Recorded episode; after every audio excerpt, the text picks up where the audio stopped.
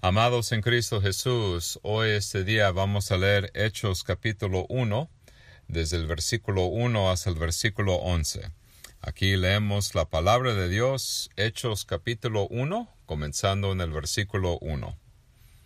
En el primer tratado, oh Teófilo, hablé acerca de todas las cosas que Jesús comenzó a hacer y a enseñar, hasta el el día en que fue recibido arriba, después de haber dado mandamientos por el Espíritu Santo a los apóstoles que había escogido, a quienes también después de haber padecido, se presentó vivo, con muchas pruebas indubitables, apareciéndoseles durante cuarenta días y hablándoles acerca del reino de Dios.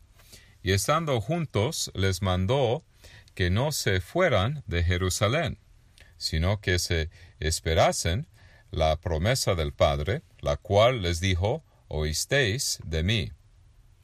Porque Juan ciertamente bautizó con agua, mas vosotros seréis bautizados con el Espíritu Santo, dentro de no muchos días.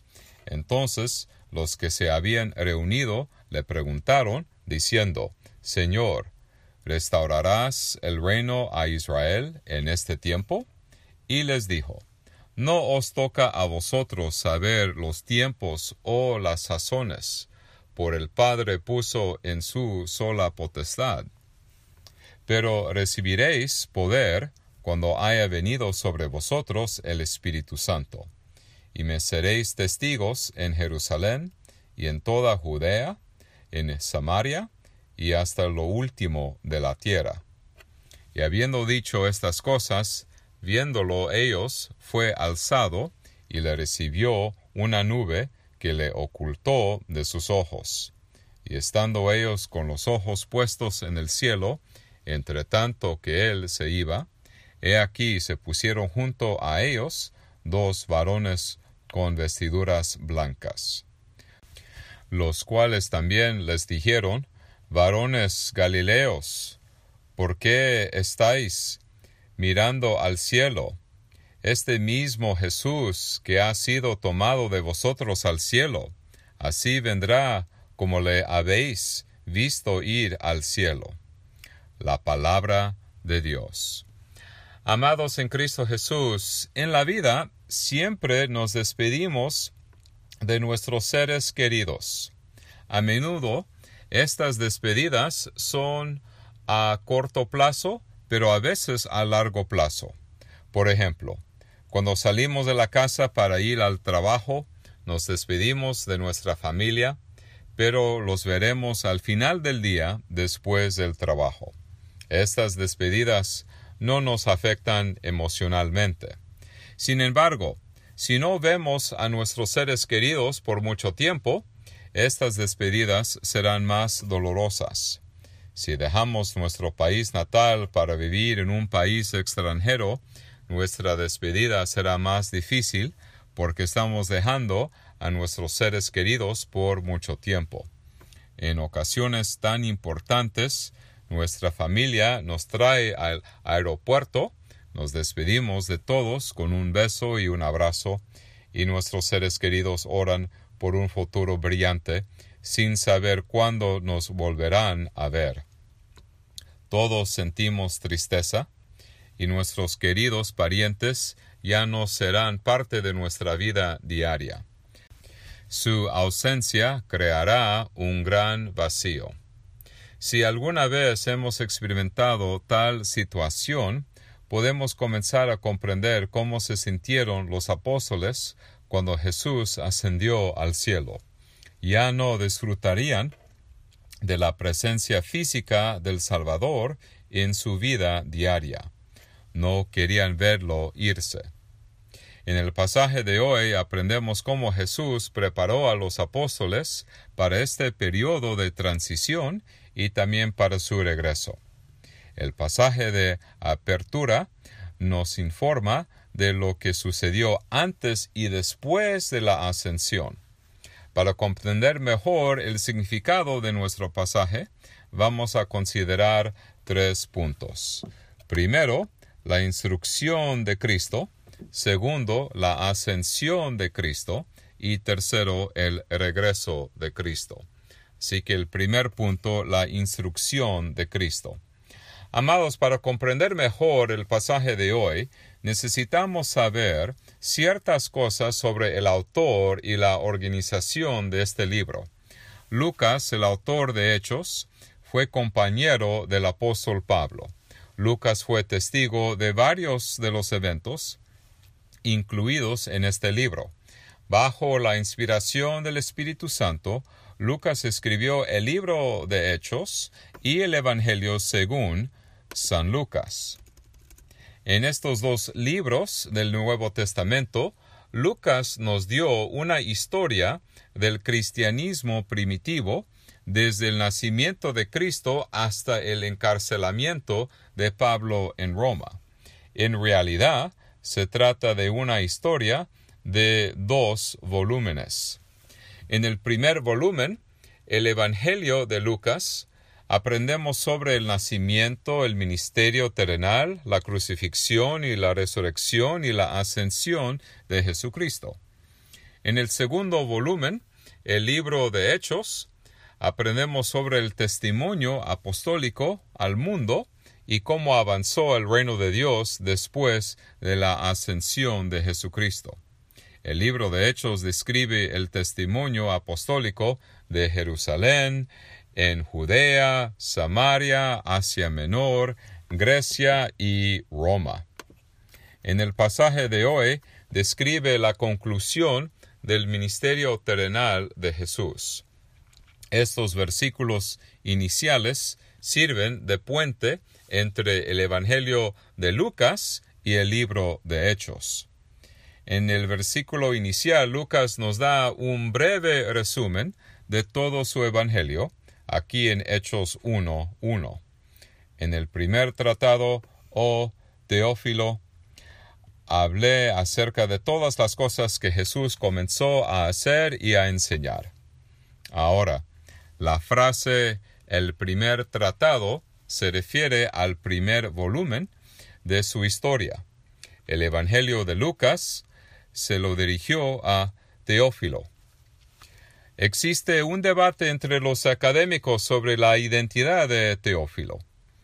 Posiblemente fue el patrón de Lucas quien ocupó un alto cargo en la sociedad, o Teófilo podría referirse a todos los creyentes que desean una historia confiable del cristianismo primitivo. Teófilo significa alguien que ama a Dios.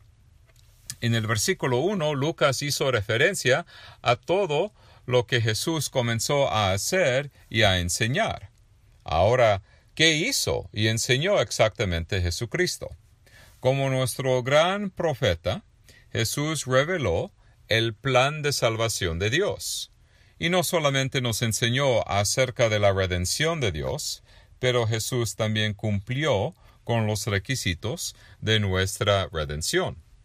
La salvación de Jesús consistió en dos partes, su perfecta obediencia a la ley y su perfecto sacrificio para el perdón de los pecados.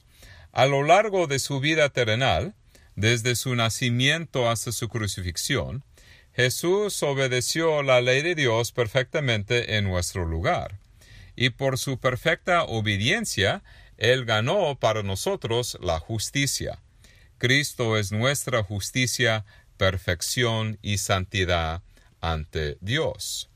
La otra parte de la salvación de Cristo tiene que ver con el perdón de los pecados. La ley de Dios requiere que todo pecado sea castigado. Entonces Jesús aceptó el castigo que nuestros pecados merecen en su cuerpo y alma. Por su muerte en la cruz obtenemos el perdón de todos nuestros pecados, así por la salvación de Cristo obtenemos el perdón y la justicia. Después de su resurrección, Jesús regresó a sus discípulos en su cuerpo glorioso y resucitado. Continuó enseñándoles hasta que ascendió al cielo. Aquí leemos Hechos 1.2. Hasta el día en que fue recibido arriba después de haber dado mandamientos por el Espíritu Santo a los apóstoles que había escogido. Antes de regresar a la gloria celestial, para sentarse a la diestra de Dios Padre, Jesús reafirmó su promesa de enviarles el Espíritu Santo y retiró la misión de la Iglesia. Los miembros de la Iglesia Apostólica debían proclamar las buenas nuevas de Jesucristo y testificar de su resurrección corporal. Esto es lo que Jesús les enseñó durante el periodo de cuarenta días antes de su ascensión. Aquí leemos Hechos 1, el versículo 3. A quienes también después de haber padecido se presentó vivo, con muchas pruebas indubitables, apareciéndoseles durante cuarenta días y hablándoles acerca del reino de Dios. No había ninguna duda en la mente de los apóstoles de que Jesús tiene un cuerpo físico y glorificado. Estaban listos para testificar al mundo que Cristo ha resucitado. Ahora el segundo punto, la ascensión de Cristo. Para cumplir con la gran comisión, los apóstoles necesitaban que el Espíritu Santo guiara y bendijera su testimonio al mundo. Durante su ministerio terrenal, Jesús les dijo que les enviaría el Espíritu Santo para que fuera su gran guía y consolador. En nuestro pasaje descubrimos dónde se cumpliría esta promesa. Hechos 1, el versículo 4 y el versículo 5. Y estando juntos les mandó que no se fueran de Jerusalén, sino que se esperasen la promesa del Padre, y la cual les dijo, oísteis de mí, porque Juan ciertamente bautizó con agua, mas vosotros seréis bautizados con el Espíritu Santo dentro de no muchos días. Ahora, diez días después de la ascensión de Cristo al cielo, el Espíritu Santo fue derramado sobre la iglesia cristiana en la ciudad de Jerusalén. Nunca en la historia de la redención había habido tal derramamiento del Espíritu Santo. Esto se hizo con el fin de equipar al pueblo de Dios para ser testigos del Evangelio. El Espíritu Santo les daría las palabras para explicar y defender su fe con claridad, confianza y amor, y el Espíritu Santo obraría la fe en los corazones de las personas que escucharon el Evangelio. Él es vital y esencial para el ministerio de la Iglesia. Como los apóstoles dependemos del Espíritu Santo en nuestro testimonio de Cristo al mundo. Mientras Jesús explicaba el ministerio del Espíritu Santo, los apóstoles trataron de lidiar con el significado de este evento histórico. A base de sus preguntas podemos decir que todavía estaban confundidos acerca del reino de Dios. Aquí Hechos 1, el versículo 6. Entonces los que se habían reunido le preguntaron diciendo, Señor, ¿restaurarás, restaurarás el reino de a Israel en este tiempo? Los apóstoles y los judíos pensaban que el Mesías inauguraría un reino político terrenal. Muchos añoraron por los días del rey David y el rey Salomón. Querían que Dios restaurara la teocracia de Israel. Durante la época del Nuevo Testamento los judíos vivieron bajo el reinado del imperio romano. Odiaban a los romanos. Querían ser liberados del dominio romano. Los judíos pensaron que el Mesías restauraría el reino de Israel y expulsaría a los romanos de la tierra prometida. Pero Jesús era un rey diferente. Su reino era diferente a los reinos de la tierra. Jesús no vino a establecer un imperio político dirigiendo un ejército a la batalla contra los romanos armados con espadas y lanzas, más bien Jesús vino a promover el reino al proclamar la verdad. La iglesia tiene la espada del Espíritu Santo, que es la palabra. Al predicar la palabra de Cristo, la iglesia avanza. Durante el tiempo de los apóstoles, la iglesia avanzó más allá de las fronteras de Israel. Aquí leemos Hechos 1.8. Pero recibiréis poder cuando haya venido sobre vosotros el Espíritu Santo, y seréis testigos en Jerusalén, en toda Judea, en Samaria y hasta lo último de la tierra. Este versículo es muy importante para comprender la organización del libro de Hechos. El testimonio apostólico se extendió más allá de Jerusalén hasta Judea, Samaria y los confines de la tierra. En tres décadas se plantaron iglesias en tres continentes. Después de que Jesús terminó de instruir a sus apóstoles, ascendió al cielo. Aquí leemos Hechos 1.9. Y habiendo dicho estas cosas, viéndolo ellos, fue alzado y le recibió una nube que le ocultó de sus ojos. La ascensión es un evento importante porque fue parte de la exaltación de Cristo. Cristo está sentado a la diestra de Dios Padre. Esta exaltación es un gran contraste con la humillación que Cristo soportó durante su ministerio terrenal. Cuando nació de la Virgen María, se humilló, se convirtió en siervo. A lo largo de su vida terrenal, muchas personas lo rechazaron. No parecía un rey, sino un hombre humilde. Experimentó angustia en su cuerpo y alma en la tierra.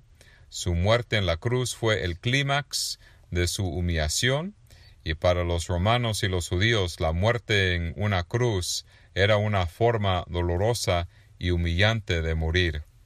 Pero después de su muerte Jesús fue exaltado y en su resurrección Cristo conquistó la muerte y garantizó nuestra futura resurrección. En su ascensión Jesús regresó a la gloria celestial. En el cielo Jesús está orando por su pueblo a su Padre celestial. Su presencia en el cielo es una garantía de que iremos al cielo. Ahora el tercer punto, el regreso de Jesús. Cuando los apóstoles le preguntaron a Jesús si iba a restaurar el reino de Israel en ese momento, Jesús les dijo que este conocimiento no les pertenecía. Según Hechos 1.7, nuestro Padre Celestial posee este conocimiento y nuestro Padre Celestial conoce la hora y la fecha del regreso de Jesús. Pero este conocimiento no nos pertenece. En lugar de preocuparse demasiado por el momento de la venida de Cristo, los apóstoles deberían concentrarse más en hacer discípulos en todas las naciones con la ayuda del Espíritu Santo. Cuando Jesús ascendió al cielo, los apóstoles miraron al cielo, y aunque Jesús acaba de partir, los apóstoles anhelaban su regreso. Todavía tenían preguntas sobre el regreso de Cristo y de su propio futuro. Después de tres años, ya no disfrutarían de la presencia física de Jesús. En ese momento probablemente se sintieron huérfanos. De repente se les aparecieron dos ángeles. Uno de los ángeles les aseguró que Jesús regresaría de la misma manera que lo vieron ir al cielo. Amados, esto fue muy reconfortante para ellos. Su ascensión no fue un adiós permanente, pero regresaría.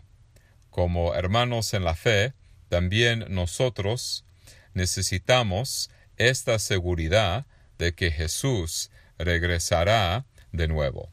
Cuando regrese para consumar su reino, marcará el comienzo de los nuevos cielos y la nueva tierra, donde sólo mora la justicia.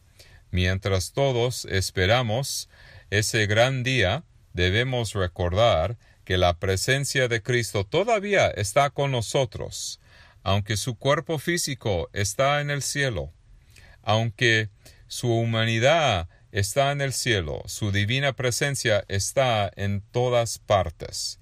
De igual manera, su espíritu y su gracia están siempre presentes en nuestras vidas. Aunque el cuerpo de Cristo está en el cielo, todavía gobierna activamente a su pueblo a través de su espíritu y su palabra. Anhelamos su regreso. Ven, Señor Jesús. Ven, Señor Jesucristo. Amén y amén.